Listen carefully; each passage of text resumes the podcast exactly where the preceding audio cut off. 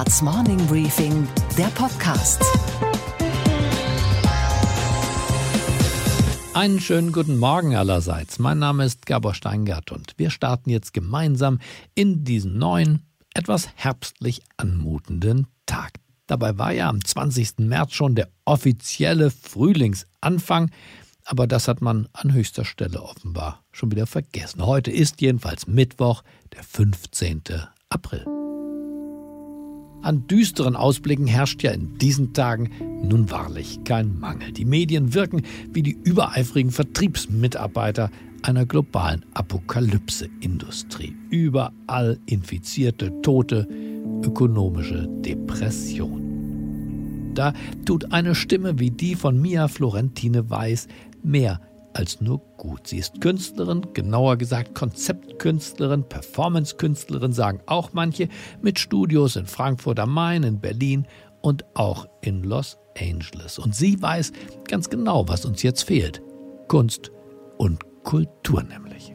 Nietzsche hat mal gesagt, wir haben die Kunst, damit wir nicht an der Wahrheit zugrunde gehen. Und jetzt scheint es doch irgendwie andersrum, oder? Also Wahrheit in Form von Realität in Gestalt eines Virus lässt uns definitiv zugrunde gehen, aber ohne Kunst und Kultur. Und deshalb fordert sie eine Kurskorrektur der regierungsamtlichen Corona-Politik, die ja ihre Beschlüsse und Direktiven entlang des Begriffs systemrelevant entwickelt hat. Wer systemrelevant ist, das wissen Sie, darf öffnen und arbeiten, der Bäcker zum Beispiel, der Blumenladen, der Mann im Obi-Baumarkt, wir Journalisten. Gott sei Dank auch. Mia Florentine empfiehlt uns den Begriff der Systemrelevanz neu zu definieren. Mein erster Appell an uns alle, Kunst ist systemrelevant. Sie ist nämlich der älteste, kleinste gemeinsame Nenner, den wir haben. Und solange Kreativität in der Luft liegt, atmen wir. Und ich persönlich habe ein ganz starkes Urvertrauen in diese ursprünglichste Kraft aller Kräfte. Und in dem Zuge dieser Reflexion würde ich auch gerne dieses Wort systemrelevant ändern in humanrelevant. Und was die Baumärkte und die Museen angeht, da hat sie einen ganz praktischen Vorschlag. Wenn ich jetzt sehe, was in den deutschen Baumärkten los ist, dann muss ich schmunzeln, weil ich darf das ja sagen, also ich darf mich aus dem Fenster lehnen, ich bin die Frau mit der schwarzen Baumarktkarte, weil ähm, so wie der Gastronom zum Metro fährt, bin ich eben Stammgast im Baumarkt. Und mittlerweile sind so viele Menschen dort, dass ich dringend appelliere, macht doch die Museen auf, damit die Hälfte der Menschen, die vielleicht gar nicht so wirklich im Baumarkt was brauchen, dorthin gehen können. Das würde auch auf unseren Bildungsauftrag einzahlen. Und da wäre ich wieder bei Kunst ist humanrelevant. Wenn Sie heute Morgen mehr Zuversicht und Originalität tanken wollen in diesen düsteren Zeiten, dann empfehle ich Ihnen Mia Florentine Weiß. Unplugged gewissermaßen. Ich fühle mich jetzt noch bereichert vom gestrigen Abend. Da war sie nämlich unsere Gastgeberin beim achten Tag, dem Podcast Deutschland neu denken. Hallo, mein Name ist Mia Florentine Weiß. Ich lade Sie jetzt ein, in meinen Kopf und mein Herz zu schauen.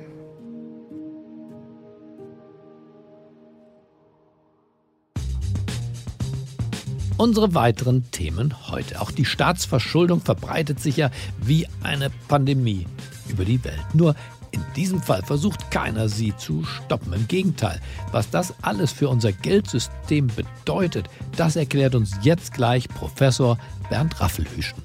Wir können nicht anders als entweder diese massive Staatsschuld durch Inflationierung loswerden oder durch massives Wachstum. Und eins von beiden wird passieren. Wir beschäftigen uns außerdem mit den Folgen der Corona-Politik auf die Psyche der Menschen. Es geht um Einsamkeit und soziale Isolation und darum, wie das Virus eben auch Gesunde krank machen kann. Dazu hören wir Professor Jürgen Margraf von der Ruhr-Universität in Bochum. Er ist Experte für klinische Psychologie.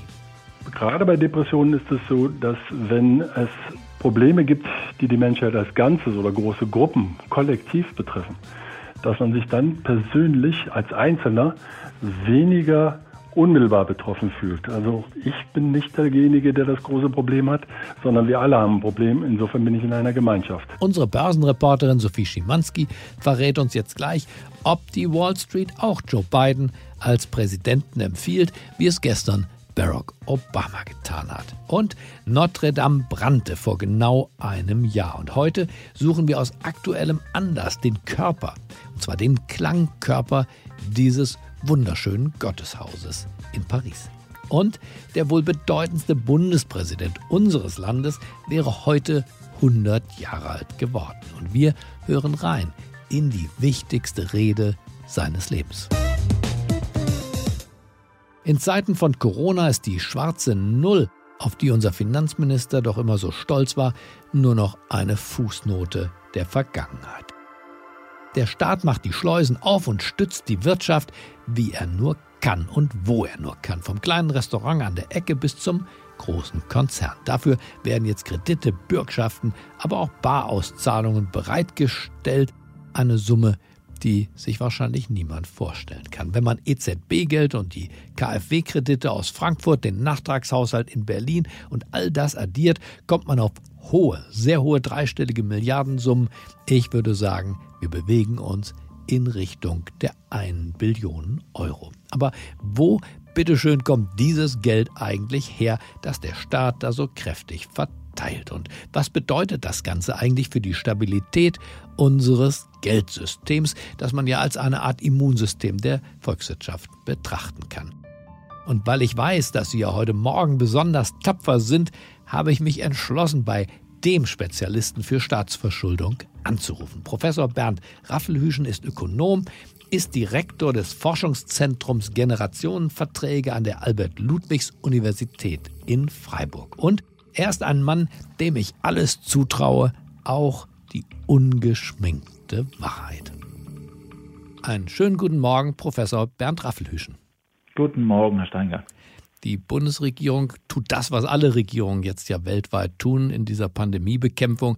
Sie macht eine ganze Menge von Geld locker. Und da wollte ich Sie einfach fragen, als jemand, der diese Geldströme ja wie unter der Lupe beobachtet, wo kommt dieses Geld, das Donald Trump und die Chinesen und Frau Merkel jetzt aktivieren, diese Billionenbeträge, wo kommen die her? Ja, die kommen gar nicht her, weil die sind ja nicht da. Also wir haben eigentlich keine äh, fiskalische Ergiebigkeit, die das irgendwo hergibt. Steuern sind es jedenfalls nicht. Die fallen uns reihenweise aus. Ähm, in Deutschland sind das natürlich ganz explizit die Einkommensteuern und die Gewerbesteuern.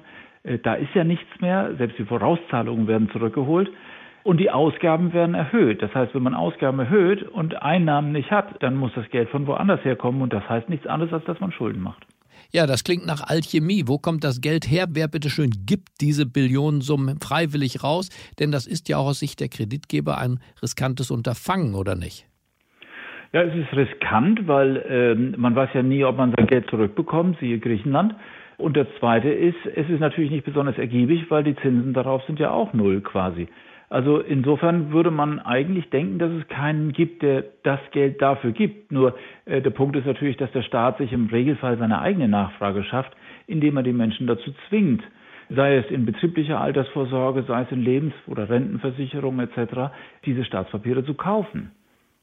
Gut, aber trotzdem, diese Schulden kann man ja nicht allein den Rentnerinnen und Rentnern nachher aufbürden, sondern die müssen ja am freien Kapitalmarkt, muss dieses Geld doch eingetrieben werden. Oder haben wir es zu tun mit einem Akt der Geldschöpfung, der über die Notenbanken funktioniert? Nun, äh, der Akt der Geldschöpfung, der könnte auf jeden Fall funktionieren, denn äh, Geld ist nichts anderes als Staatsverschuldung, nur eben halt in einer ganz, ganz kurzen Fristigkeit und ohne Zinsen. Die Staatspapiere, die man sonst absetzt, sind die Staatspapiere, die tatsächlich Versorgungswerke kaufen müssen, die Banken kaufen müssen, wenn sie ihre entsprechenden Eigenanlagen machen und so weiter und so fort. Äh, also der Staat schafft sich tatsächlich seine eigene Nachfrage, denn ansonsten wäre sowieso nicht zu erklären, warum Menschen bei 0% Zins in Staatspapiere investieren. Die müssen das halt. Und die EZB tritt ja auch als Aufkäufer von Aktien und auch von Staatsanleihen auf, hat ja mittlerweile auch knapp drei Billionen Euro in den Büchern. Zu Zeiten, als ähm, wir beide Volkswirtschaftslehre studiert haben, waren in diesen Notenbankbilanzen Kleinstbeträge. Da hat man gar kein Augenmerk drauf gerichtet. Jetzt sind da Billionenbeträge in den Bilanzen. Was ist das für ein Vorgang? Just das ist ein Vorgang, der letztlich Geld schöpft. Und das muss man sich ganz klar machen. Wenn der Staat, also die EZB, Wertpapiere aufkauft gegen Geld, dann ist es nichts anderes, als dass er quasi die Inflation in der Zukunft anheizt. Und äh, das ist ja auch das, worüber die Ängste immer wieder bestehen, dass wir jetzt dann doch einen äh, gewissen Schub in die Inflationierung bekommen. Ob das so sein wird oder nicht, wissen wir nicht. Wir wissen auf jeden Fall eins.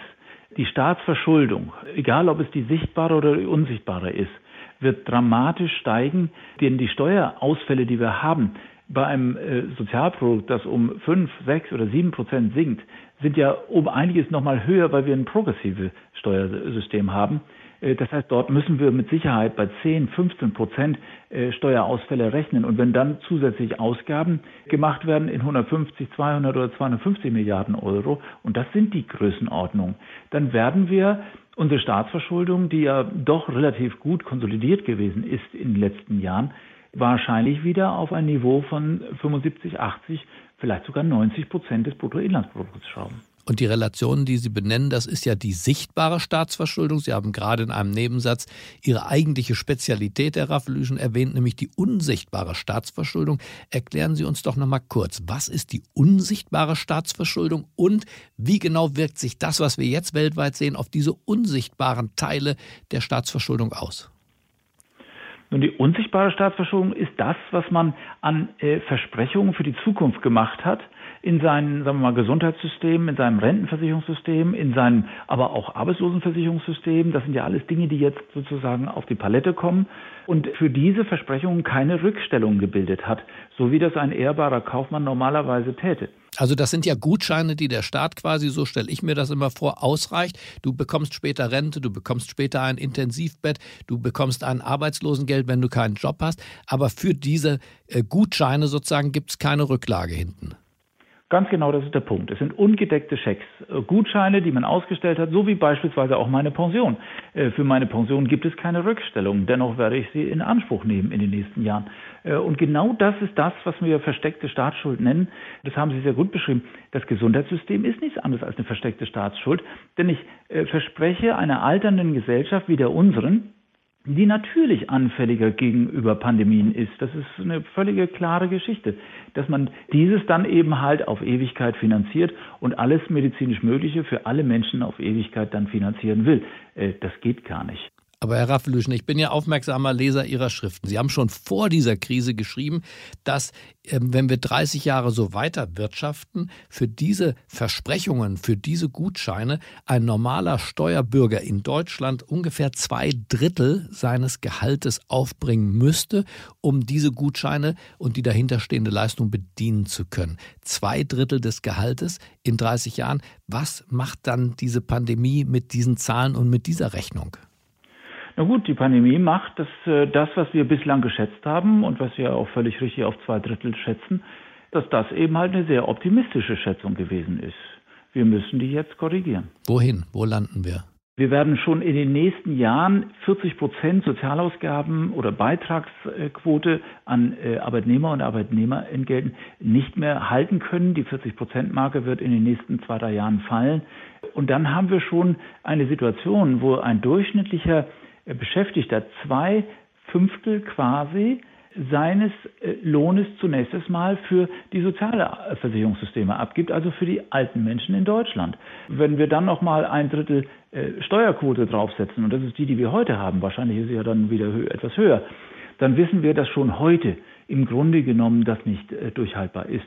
Aber nochmal, diese Situation wird sich verschärfen durch die Krise. Welche Auswirkungen hat das auf unser Geldsystem? Wenn man das zu Ende denkt und wir heute Morgen ja tapfer sind im Aussprechen unbequemer Wahrheiten, dann kann ich mir jetzt kaum vorstellen, dass unser Geldsystem so stabil bleibt, wie es scheint und dass die Vermögen das auch dann am Ende in Kaufkraft widerspiegeln, was sie heute scheinbar widerspiegeln.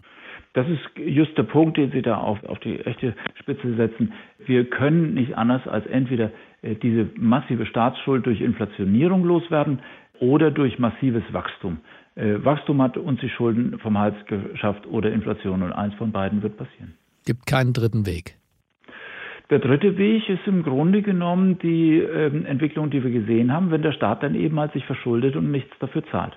Wenn jeder bereit ist, alles an Geld dem Staat zu geben, ohne dafür irgendwas zu verlangen, äh, und zwar nicht mal die Sicherheit, dass er es zurückbekommt, dann geht das auch. Aber äh, das heißt ja nichts anderes, dass das Geld ja auch futsch ist wenn Olaf Scholz uns zuhören würde, würde er sagen, ich verstehe all eure Argumente und ihr habt sicherlich auch recht, ihr beiden. Aber was genau hätte ich sonst tun sollen in einer Situation, wo wir aus gesundheitlichen Gründen eine Vollbremsung der Volkswirtschaft äh, unternehmen mussten und wo wir jetzt gucken müssen, wie wir sozial, aber auch ökonomisch damit so zurande kommen, dass nicht der ganze Motor abgewürgt wird, sondern dass nach kurzer Zeit des Stottermotors praktisch diese Volkswirtschaft wieder anspringt. Was wäre die Alternative?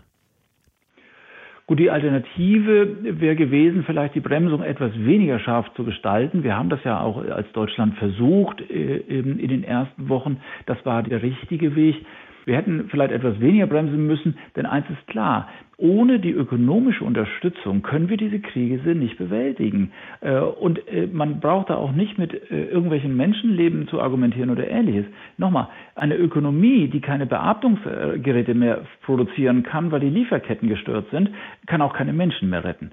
Deshalb müssen wir aus diesem Entweder-Oder raus. Wir müssen versuchen, diese Sache so schnell wie möglich wieder in Gang zu bringen, um eben halt in Zukunft weiter Menschenleben retten zu können. Und gehört zur Bilanz. Wir haben ja bislang die Regierung sprechen hören, vor allem über Ausgaben. Die Einnahmen haben Sie ja skizziert, zu Recht, gehen zurück. Die Gewinne werden einbrechen, aber auch die Einkommenssteuerzahlungen der Bürger werden einbrechen. Müsste die Regierung als Teil 2 der Wahrheit nicht über Steuererhöhungen mit uns sprechen? Ich glaube nicht. Ich glaube, das Beste, was wir machen können, sind nicht Steuererhöhungen, sondern Steuerstrukturen zu diskutieren. Wir haben immer noch im Unternehmenssteuerrecht Sollertragsbesteuerung. Das heißt, ohne dass wirklich Gewinne gemacht werden wird, wird besteuert. Wir haben immer noch ein kommunales Finanzsystem, das nicht ergiebig ist.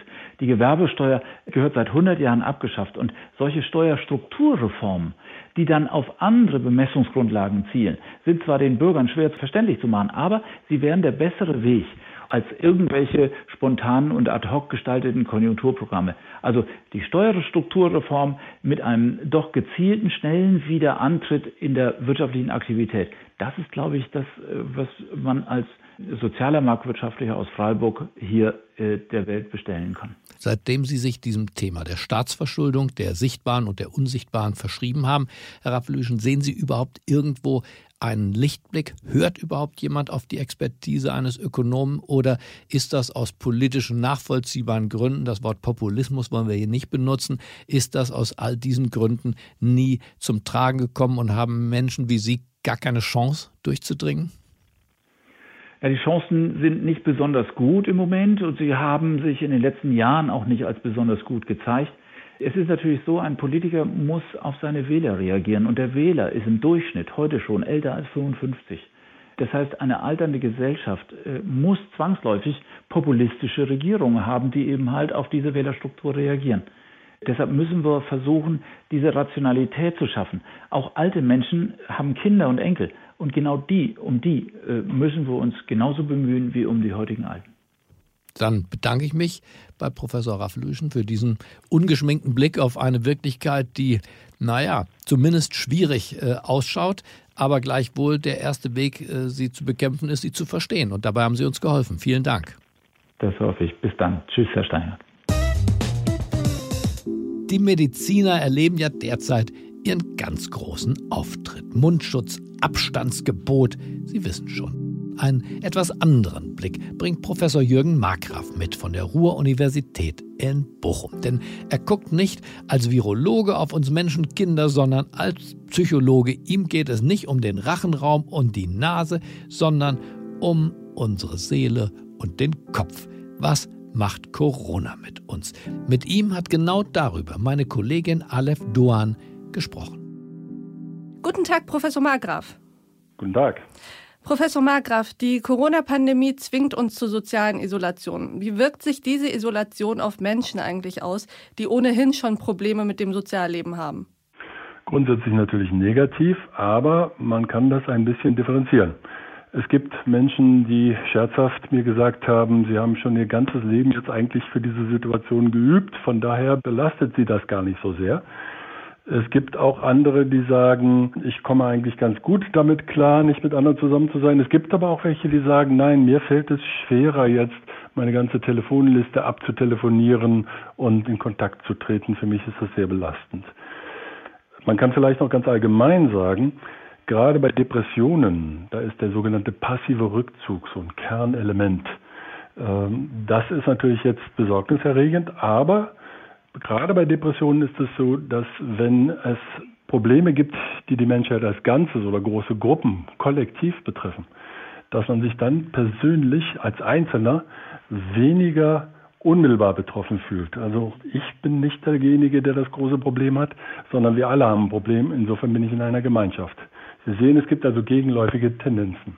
Was können Sie Menschen mit Vorerkrankungen empfehlen, die jetzt befürchten, dass ihre sozialen Ängste, ihre Angststörungen, etwa Panikattacken oder ihre Depression einen neuen Peak erreichen? Also grundsätzlich müsste man immer sagen, Menschen mit einer Depression haben als ein Kernproblem, was oft nicht genügend realisiert wird, den sogenannten passiven Rückzug. Das heißt, sie ziehen sich zurück auf die Couch oder vors Fernsehen oder ins Bett und erleben dann wenig Positives. Und das ist wie eine negative Spirale. Das ist ein, eine Art Teufelskreis. Wenn ihnen wenig Gutes widerfährt, fühlen sie sich auch nicht gut. Und wenn sie sich nicht gut fühlen, haben sie auch keinen Antrieb mehr, um irgendwas zu tun. Und dann erleben sie noch weniger Positives und so weiter. Da, so sehr das zunächst verständlich ist, aber da muss man dagegenhalten. Und da sind die klassischen Tipps, Routine einhalten, Dinge tun, auch wenn es vielleicht nicht unbedingt notwendig wäre, wenn sie alleine leben beispielsweise, sich äh, trotzdem nicht gehen lassen, sich anständig anziehen, vielleicht sogar mal die schönen Sachen rausholen, die sie so oft gar nicht angezogen haben, äh, beim Essen den Tisch anständig zu decken. Das sind die Empfehlungen für die Depression. Gibt es eigentlich Erkenntnisse aus anderen ähnlichen Krisen und Traumata, die zur psychologischen Bewältigung der Corona-Krise herangezogen werden? Ja, das gibt es schon seit geraumer Zeit. Es gibt die wissenschaftliche Psychologie seit dem Ende des 19. Jahrhunderts und da hat es eine Menge Krisen gegeben, die dann Stoff für solche Art Arbeit geboten haben. Es gab Untersuchungen auch zum Beispiel zu den Folgen der großen Wirtschaftskrise von 1929 und Folgejahren in den USA. Und im Durchschnitt kann man sagen, dass die Krisen schon auch einen psychischen Zoll fordern. Aber es ist jetzt auch nicht so, dass es völlig katastrophal ist. Es heißt ja, Menschen könnten mit Risiken besser umgehen, wenn sie gut über sie informiert sind. Wie gut werden denn die Menschen in Deutschland derzeit informiert? Gibt die Politik uns genug Möglichkeiten in die Hand, selbst Herr dieser Situation zu werden?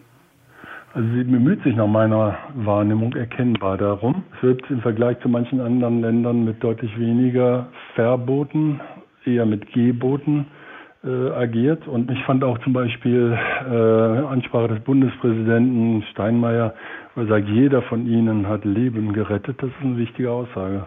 Wir haben ein gewisses Maß an Kontrolle. Selbst wenn wir es nicht vollkommen kontrollieren können, können wir doch etwas tun. Und alles, was wir selber aktiv tun können, erhöht unser Kontrollgefühl, erhöht unsere psychische Stabilität. Professor Margraf, ich danke Ihnen für dieses Gespräch. Gerne. Und was war heute Nacht an der Wall Street los? Und damit schalten wir wieder nach New York an die Wall Street zu Sophie Schimanski. Einen wunderschönen guten Morgen, Sophie. Einen schönen guten Morgen aus New York. Gestern hat ja JP Morgan seine Quartalszahlen vorgelegt. Gewinneinbruch, klar, viele Risiken schlummern in der Bilanz. Aber wie, Sophie, hat man insgesamt an der Wall Street diese Quartalszahlen aus dem Finanzsektor aufgenommen? Es klingt jetzt nicht einleuchtend, aber es hätte noch schlimmer sein können. Die Aktie ist gestern natürlich gefallen aufgrund der Ergebnisse und stand bei Handelsschluss noch bei minus 2,7 Prozent. Den Tag über hat sie aber mal zwischenzeitlich auf minus 5 Prozent etwa gestanden, also sie hat sich ein bisschen gefangen. Auf den ersten Blick sehen natürlich diese Ergebnisse katastrophal aus. Der Gewinn pro Aktie ist mit 78 Cent wirklich dramatisch hinter den Erwartungen zurückgeblieben und der Nettogewinn ist gegenüber dem Vorjahresquartal Quartal um fast 70 Prozent gefallen. Das hing jetzt hauptsächlich damit zusammen, dass sie massiv aufgestockt haben in ihrer Risikovorsorge. 6,8 Milliarden US-Dollar liegen bereit, um eben Kreditausfälle zu adressieren. Jamie Dimon äußert sich im Earnings Call so dazu und das finde ich klingt ganz positiv. So you take a calculated risk. You know, we're making additional loans. We're adults. We know that if the economy gets worse, we'll bear additional loss. But we do forecast all of that, so we are we know we can handle really, really adverse consequences.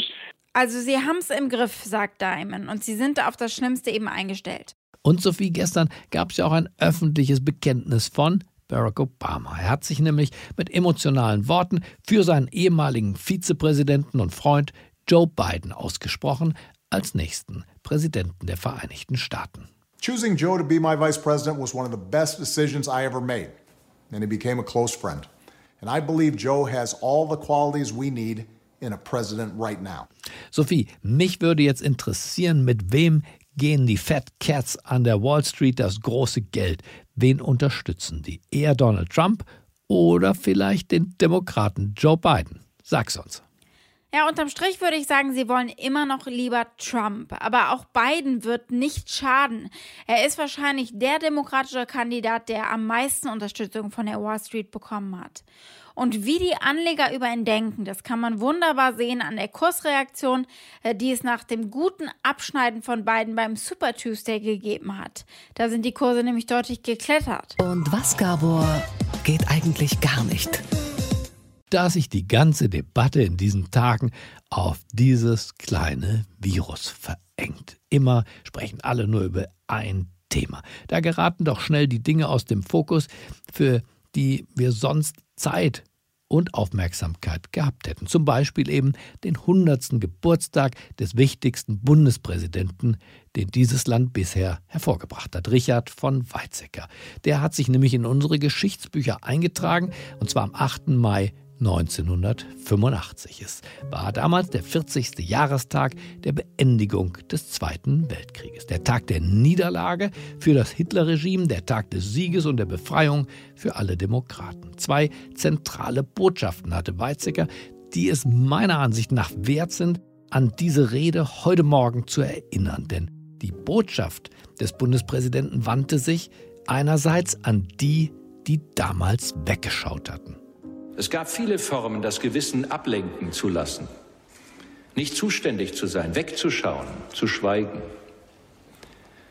Als dann am Ende des Krieges die ganze unsagbare Wahrheit des Holocaust herauskam, da beriefen sich allzu viele von uns darauf, nichts gewusst oder auch nur geahnt zu haben.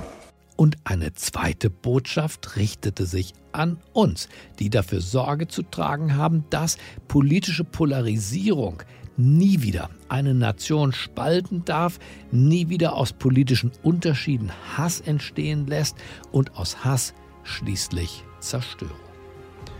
Wir Älteren müssen den Jüngeren helfen zu verstehen, warum es so lebenswichtig ist, die Erinnerung wachzuhalten. Die Bitte an die jungen Menschen lautet, Lassen Sie sich nicht hineintreiben in Feindschaft und Hass gegen andere Menschen. Lernen Sie miteinander zu leben, nicht gegeneinander. Lassen Sie auch uns als demokratisch gewählte Politiker dies immer wieder beherzigen und ein Beispiel geben. Okay, Gabor. Und was hat dich heute Morgen wirklich überrascht? We are following an awful situation in Paris at this hour. The historic Notre Dame Cathedral is burning. Notre-Dame est touchée en son cœur. One of the most famous buildings in the world. It has stood on the banks of the River Seine for more than 800 years. Heute vor einem Jahr brannte eines der berühmtesten Gotteshäuser der Welt, die Kathedrale von Notre Dame in Paris. Präsident Macron versprach einen flotten Wiederaufbau innerhalb von nur fünf Jahren.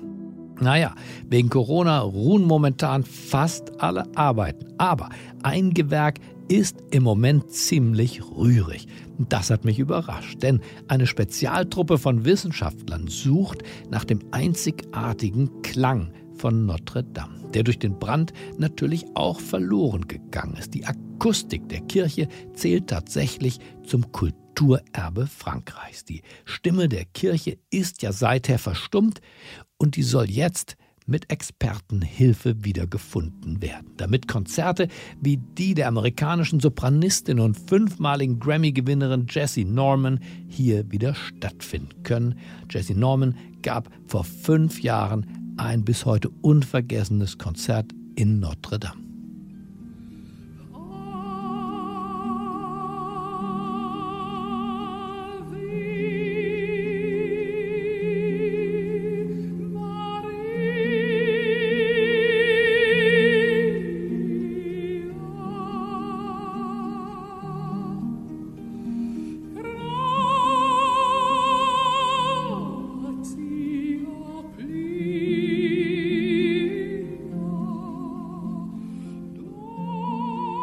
Ich wünsche Ihnen einen beschwingten Start in diesen Tag.